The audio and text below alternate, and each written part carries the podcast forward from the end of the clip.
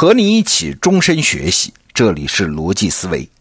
昨天啊，我们说的是日本人的战列舰大和号的悲剧啊，说当年的日本人是被贫穷限制了想象力，他看不到战列舰的劣势。但是啊，日本人在二战期间，他也在竭尽全力的造航空母舰。那今天我们就来说说一艘日本航空母舰明星的故事。哎，这艘明星航母叫大凤号。是一九四四年的三月开始服役的啊，那个时间你懂的。太平洋战争已经到了后期，但是大凤号出场的时候，那可是全世界最新最好的航母之一啊。它的主打特性呢，就是防护性能特别好。大凤号啊，可以说是一艘装甲航母，它的甲板上铺了一层八厘米的特种钢板，装甲最厚的地方达到了十厘米。那这样的装甲厚度，它能经受住美国军队那种一千一百磅炸弹的轰炸，再加上什么雷达系统、泡沫灭火系统这些手段，大凤号的防护水平在当时绝对属于世界最先进的水平。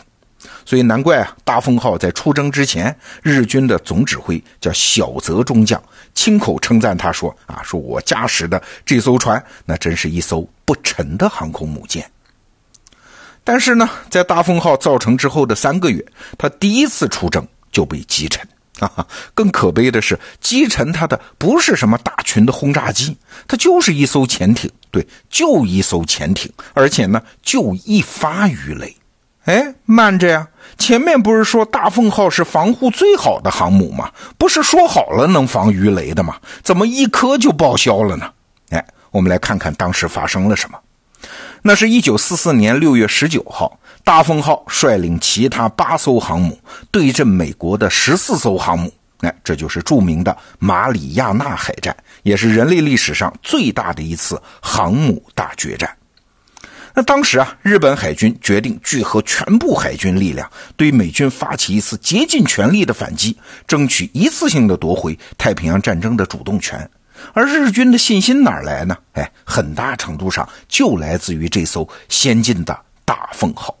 话说啊，这是一九四四年六月十九号上午八点钟，日军突然发现，在海面上有两条白色的鱼雷航行痕迹，正在快速的向大凤号逼近。鱼雷来了，哎，怎么回事呢？原来有一艘美军的潜艇在附近巡逻，哎，突然一下发现了这个大凤号，所以干脆一口气发射了六枚鱼雷。但是很倒霉，美国人的这艘潜艇呢，这个时候自己也发生了故障，所以他打的不准，其中六枚只有两枚朝大风号打去。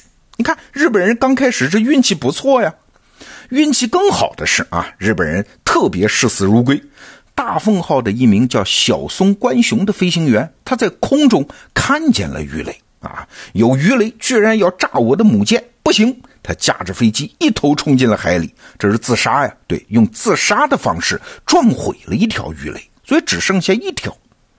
但这一条还是击中了大凤号啊！大凤号的舰首被炸出了一个洞，但这个洞啊，其实没什么要紧。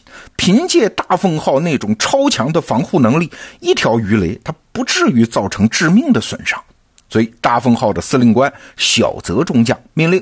说我们继续保持航速，继续让舰载机起飞作战。这什么时候啊？是当地时间上午九点钟。但是到了下午三点二十分，就是大凤号被鱼雷击中的六个多小时之后，大凤号的舰体内部突然发出一声闷响。那巨大的冲击力把整个甲板都撕裂啊，整个船体变成一团火球，这火势根本就控制不住。然后什么弹药库、油库连锁发生爆炸，两个小时之后，大凤号就这么不明不白的给沉了。那到底发生了什么呀？日本人完全被弄懵了啊！大凤号沉没之后，马里亚纳海战，日军当然以惨败告终。那这是怎么回事呢？首先，那颗鱼雷确实没造成什么致命伤，但是因为鱼雷的爆炸力也很猛的，大凤号船舱里的一个燃油罐被挤出了一条裂缝，就漏出大量的汽油。这汽油都是高挥发性的啊，那在空气当中呢，就形成了一股弥漫的、很容易爆炸的气体。哎，这个情况有船员马上就汇报给了最高指挥官。那小泽中将呢，当时就下了个命令，说干脆把船上所有玻璃窗全部打穿，让全舰通风啊，这挥发性的气体不就通风通出去了吗？但是啊，这个指令是完全错误的。砸碎玻璃这个动作，它确实是通风了啊，但是它没有从根本上阻止易燃气体的扩散呢，反而让那种易燃气体钻遍了大风号的各个角落。一旦一处有火星被点燃，然后就是全舰爆炸。所以六个小时之后，一个微小的火星，你想那么多飞机在起降，金属和金属摩擦，怎么能避免得了火星呢？于是点燃了整个大风号。这个悲剧就是这样的。那听到这儿，你可能会觉得这就是个倒霉蛋儿的故事啊，一个极小的偶然因素引发一场悲剧。嘿嘿，其实不然，就是历史再给大风号一次机会，它照样还是会沉。为啥？因为事情发生的过程证明了一件事儿，证明当时日本海军的损管能力太差了。哎，这儿出现一新词儿，什么是损管呢？就是损害管理。啊，当时欧洲和美国的海军的损管水平，就是损管队员的水平是非常高的。损管队啊，就像是战场上的医疗兵，但是他们救治的不是人，而是舰船本身。一旦船体受伤，损管队是冲在最前面的人啊。如果船体着火，他们就灭火；如果船舱进水，他们就堵窟窿。损管队就是负责想尽任何办法让船不要沉。那这套体制其实是俄国人先发明的啊，后来英国人把它发扬光大，而且呢，把这些知识都分享给了他们的盟友，就是美军呐。二战中美军的损管队那强大到什么程度啊？他们造成了一个奇怪的现象，就是日军会多次击沉一艘军舰。啊，这什么意思呢？就是日军飞行员在攻击完一艘美国战舰之后，看成哎呦，都炸成这样了，这都烂了嘛，肯定要沉的，就把它写入了叫已击沉的名单。但船上的美军的损管队员居然能把这艘船给救活，而且修好之后，这艘船又出现在战场上啊，甚至出现了日军飞行员三次炸沉一艘船的记录啊。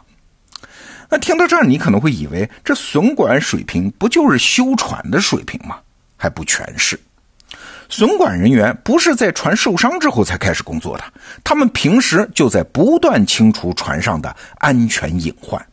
这件事儿对他们来说不仅是职责所在啊，他还在救自个儿的命哎。为啥呢？你想啊，一旦船严重受伤，有些人肯定优先撤离啊，什么有经验的飞行员呐、炮手啊、舰队的长官，甚至包括普通水手，他确实没必要在船上等死嘛。但是不管谁走，损管队员都不能走啊，因为他们要尽最后一点努力，保证船不沉，这样别人才有时间去撤离呀。那一般来说，如果一艘船因为损伤太重，最终沉没，损管队员常常是全部牺牲。所以啊，平时损管队员在船上清除安全隐患的时候，他们不仅是在救船啊，他们是在救自个儿的命啊。因为我是最后走的嘛，谁要是不听他们的话，哎，那就不是一个意见分歧的事儿了。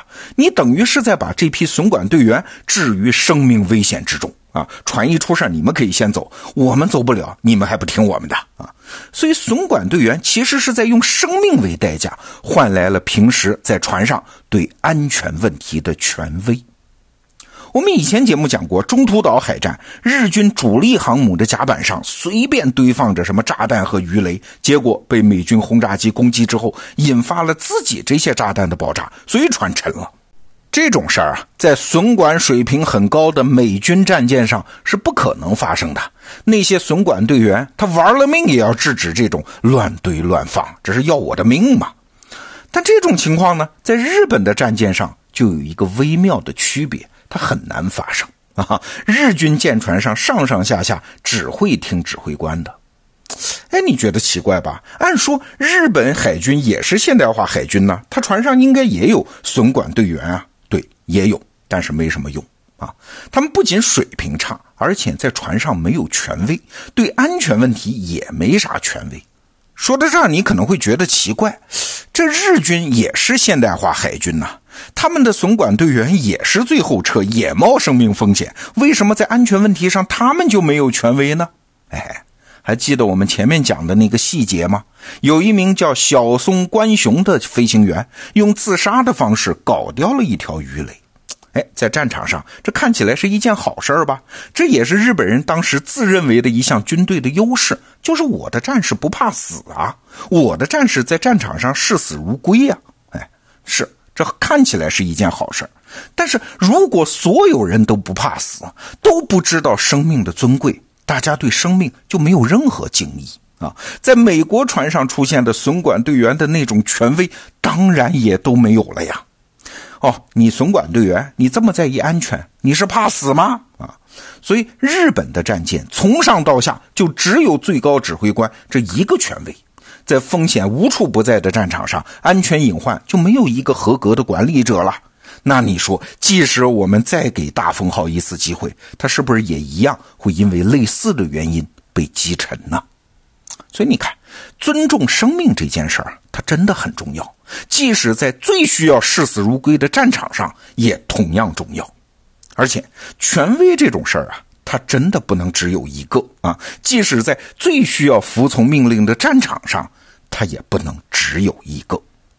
好，这个话题我们就先聊到这儿。明天是周末，罗胖精选，再见。